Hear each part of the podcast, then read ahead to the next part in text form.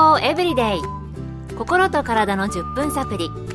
この番組はセブンス・デ・アドベンチスト・キリスト教会がお送りいたします。皆様お元気でしょうか？森田美恵です。今日もあなたやあなたの大切な人の心と体の健康に役立つ情報を短い10分間にぎゅっと詰め込んでお届けします。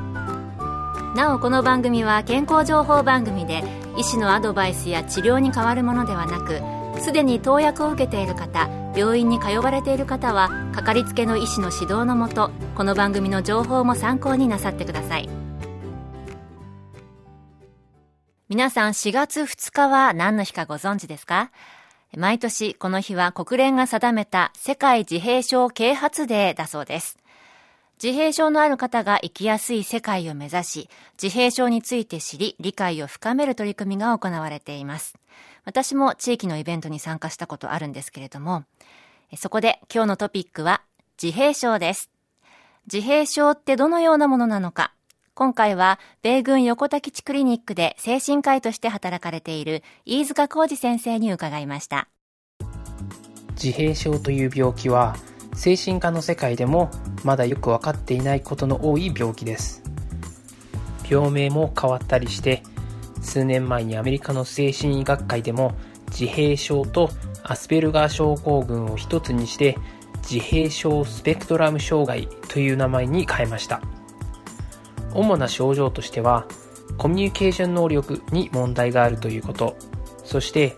一つのことに極端に興味を持ったり繰り返し同じ行動をするということがあります。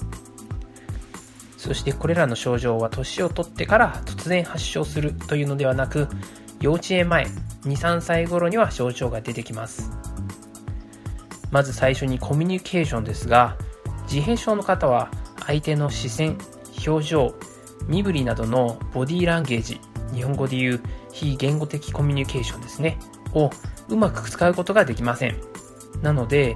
冗談、ジョークを聞いても理解できないで真に受けてしまったり、怒られていても自分が怒られていると気づかないということがあります。二つ目の極端な興味や反復行為ですが、何か一つのものや分野にものすごく興味を持って、それにかなり執着するということがあります。例えば、車のタイヤなどの回転するものであったり、また特別な場所であったりします。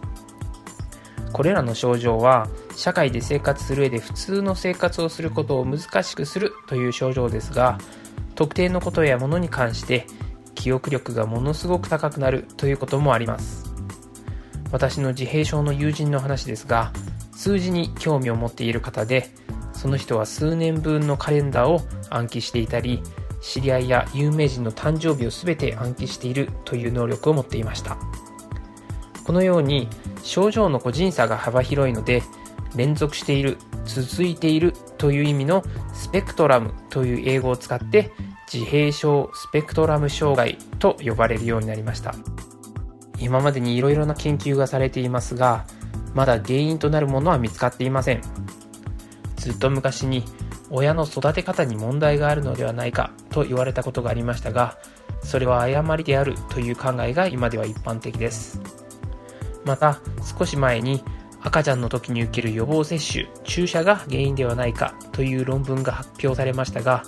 これも論文に捏造があって論文が撤回されて予防接種説も誤りであるということが分かりました。なので今は一つの原因を探すのではなくいろいろな要因が複雑に重なり合って自閉症スペクトラム障害となるのではないかと考えられています。ここで皆さんに一つ注意していただきたいのは、インターネットでの情報を鵜呑みにしないということです。いろいろな人がいろいろな説を語っていますので、余計に混乱してしまったり、全くの誤りである説を信じてしまったり、効果がないだけではなく、害のある治療法を始めてしまうということもありますので、信頼できるお医者さんに相談するということが大切になってきます。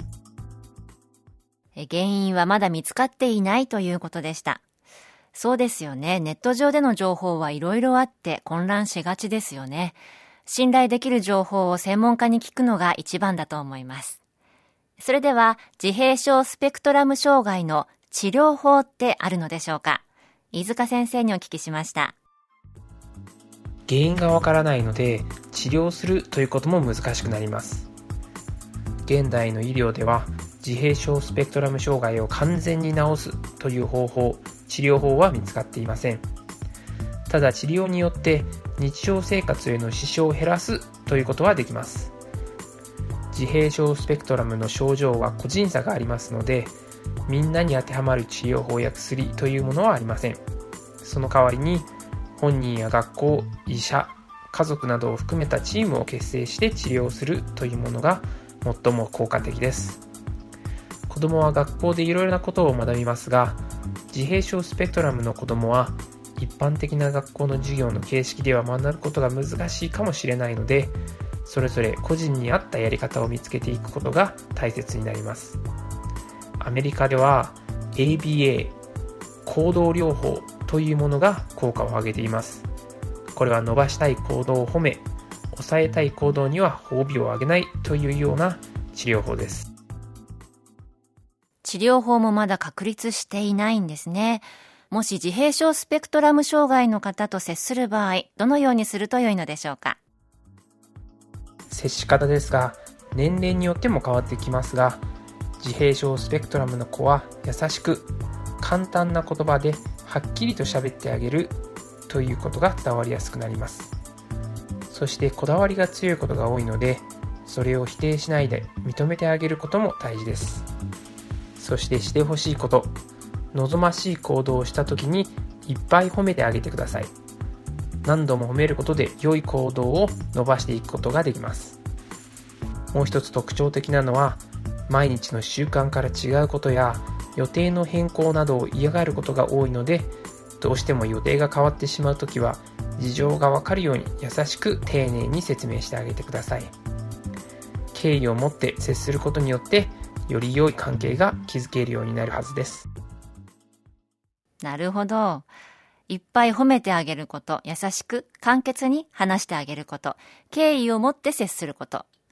なんだか自閉症スペクトラム障害に限らず、子育ての基本のようなものを教えていただいたように思いました。今日の健康エブリデイいかがでしたか？番組に対するご感想やご希望のトピックなどをお待ちしています。さて最後にプレゼントのお知らせです。